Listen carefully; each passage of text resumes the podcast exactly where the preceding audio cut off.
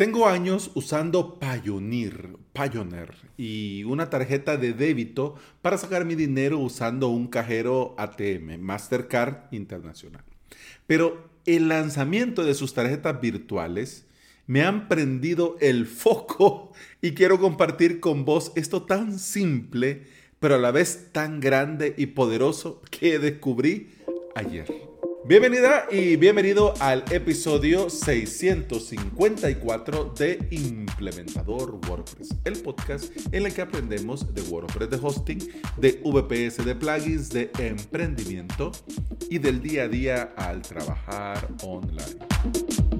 Bien, em, no. Si te lo estás preguntando, no tenemos Stripe en Latinoamérica, salvo México. No no, en El Salvador no tengo, no. Eh, pudiera, gracias a Stripe Atlas, crearme mi empresa en Delaware, pero no. De hecho, ya lo intenté y me mandaron por un tubo. me dicen que primero tengo que establecer mi empresa aquí en El Salvador y luego aplicar. Bueno, larga historia. Vamos al tema. Pioneer es una empresa que usamos mucho emprendedores porque nos permite por medio de una tarjeta de débito, que de hecho esta tarjeta te la mandan a la puerta de tu casa y con esta tarjeta podemos nosotros retirar el dinero usando los cajeros ATM que están en todos sitios. Durante mucho tiempo, para que te hagas una idea, mi workflow ha sido así. Todos mis ingresos dentro de tu checkout son enviados a Payoneer. Con la tarjeta Mastercard de Payoneer voy a un cajero y saco este dinero. Dejo en efectivo lo poco que voy a necesitar porque te digo, de, no soy de usar efectivo. Todo lo pago con tarjeta o con la app o con el QR. No uso efectivo, pero dejo un poco porque algunas cosas sí es necesario. Y luego, eh, usando unos cajeros que me permiten depositar, ingreso el dinero a mi cuenta de Banco Nacional. Este dinero lo puedo utilizar y estoy ahí dándole con la tarjeta de débito para pagar todos los servicios online y comprar y pagar aquí en El Salvador lo que me hace falta. ¿Hay que poner gasolina? Pues paso la tarjeta. ¿Hay que pagar el súper? Pues paso la tarjeta. Hay que pagar, pues paso la tarjeta.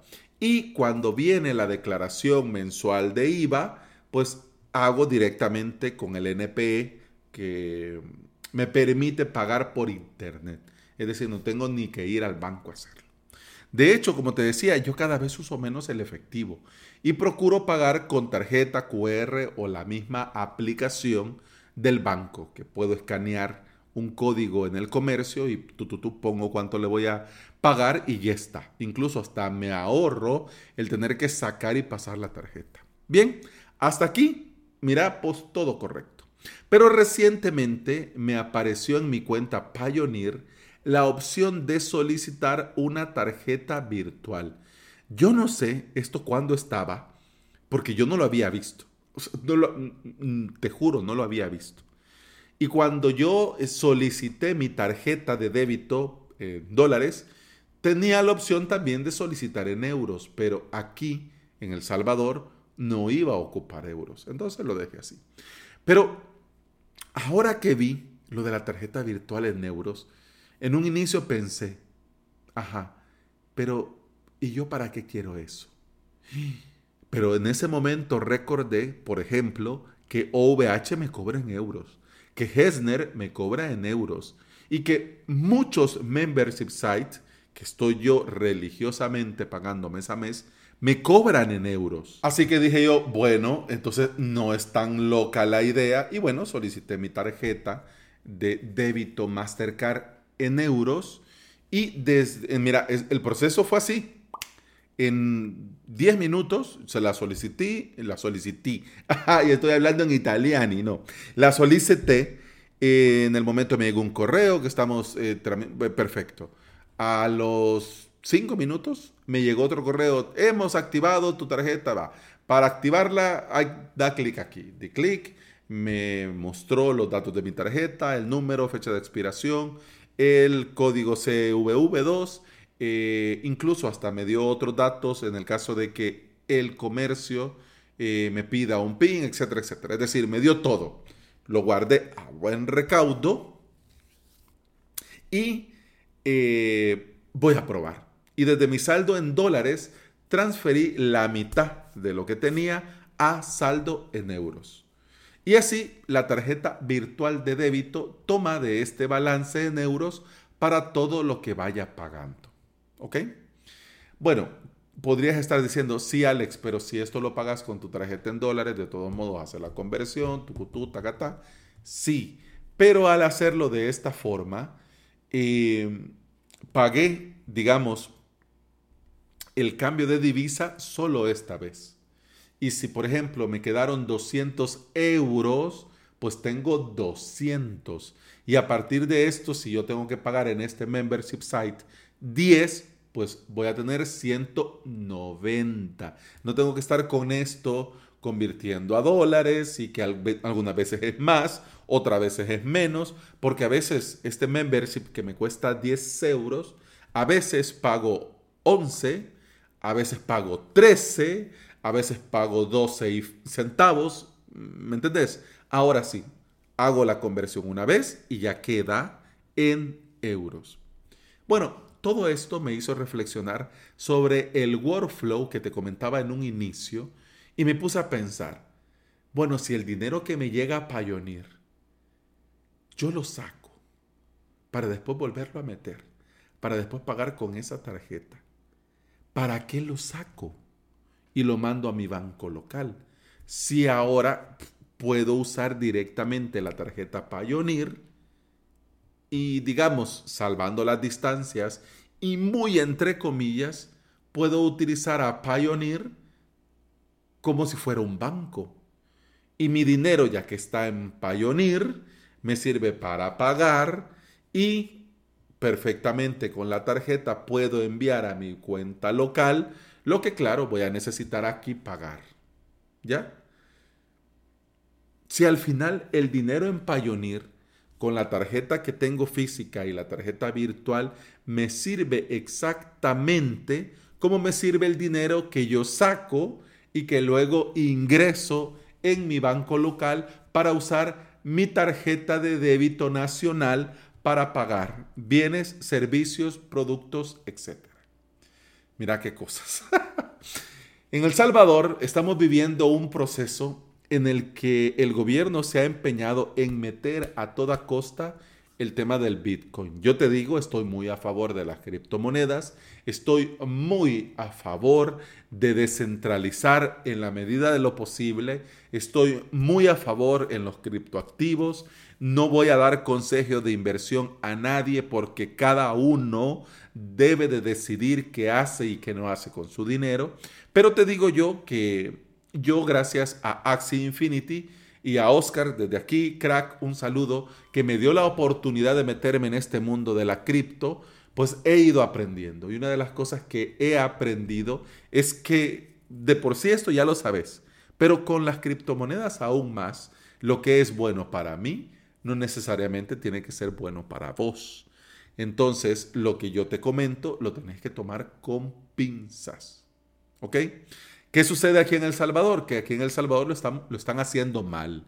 Es decir, que el Bitcoin salen con la bandera de Bitcoin, pero en realidad quieren que todo vaya sobre una app.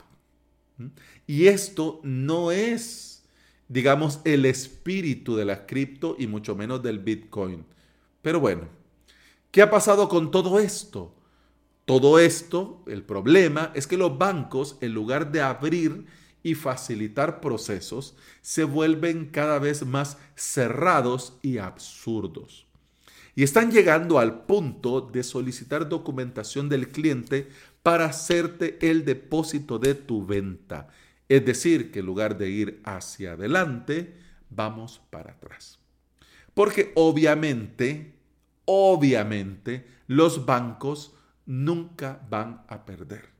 No les importa con sus pasarelas que vos vendés, ofreces el servicio, entregas el producto y ellos no les importa no depositarte por meses si no le das tal o cual papel que ellos te han pedido.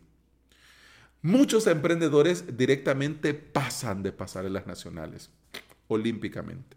Yo a inicio de año y siguiendo el consejo de mi contador, aposté al 100% eh, y me arrepiento.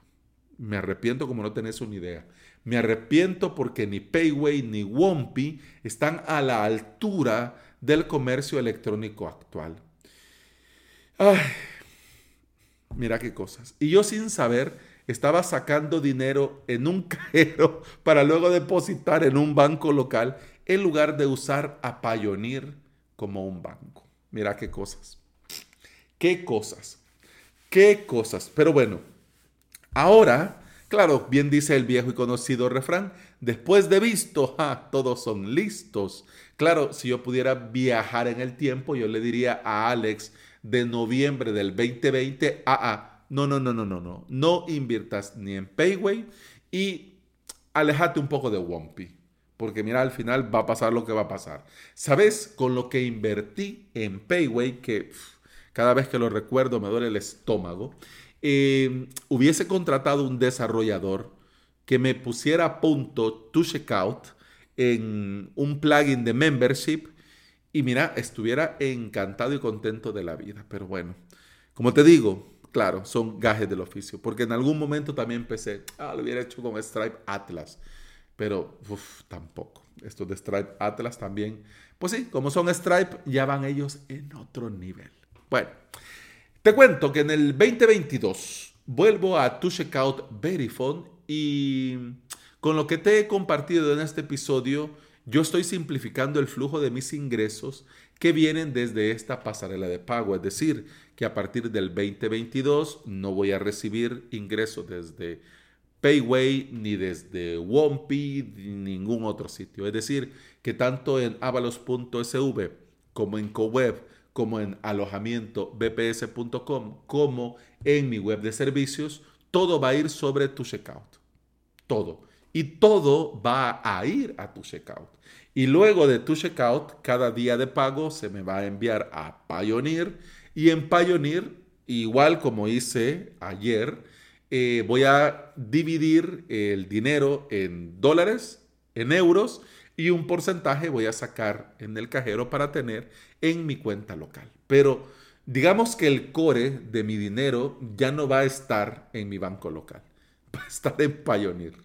Porque mira cómo va la cosa yo me fío poco, te digo yo. Aquí entre nos me fío muy poco. Nada. Nada de nada de los bancos locales. Pero bueno, mi objetivo con este episodio es darte una idea de cómo puedes internacionalizar tu flujo de dinero y aprovechar herramientas globales que sí están a la altura. Y bueno, eso ha sido todo por este episodio. Muchas gracias por estar aquí. Muchas gracias por escuchar. Te recuerdo que puedes escuchar más de este podcast en todas las aplicaciones de podcasting. Por supuesto, Apple Podcast, Google Podcast, iBox y Spotify. Si andas por estos lugares y me regalas un me gusta, un like, una valoración positiva, yo te voy a estar eternamente agradecido. ¿Por qué? Porque cuando lo haces, este podcast llega a más interesados en aprender y trabajar con WordPress en su propio hosting VPS. Y hablando de WordPress y de hosting VPS, tengo una academia donde te enseño y en diciembre lanzo un servicio en el que yo te lo voy a ofrecer. Así no te complicas de nada. Si te interesa, avalos.sv y alojamiento bps.com. Con el podcast continuamos mañana para cerrar la semana que estamos volviendo a la normalidad. ¿ah? ¿Qué se siente esto de ver episodio el día, la hora que corresponde, cuando corresponde? Yo lo sé, yo lo sé que se siente muy bien y te digo, yo me siento bien haciéndolo así. Así que mira, ahora estamos todos eh, happy flowers y bueno, goodbye my friend.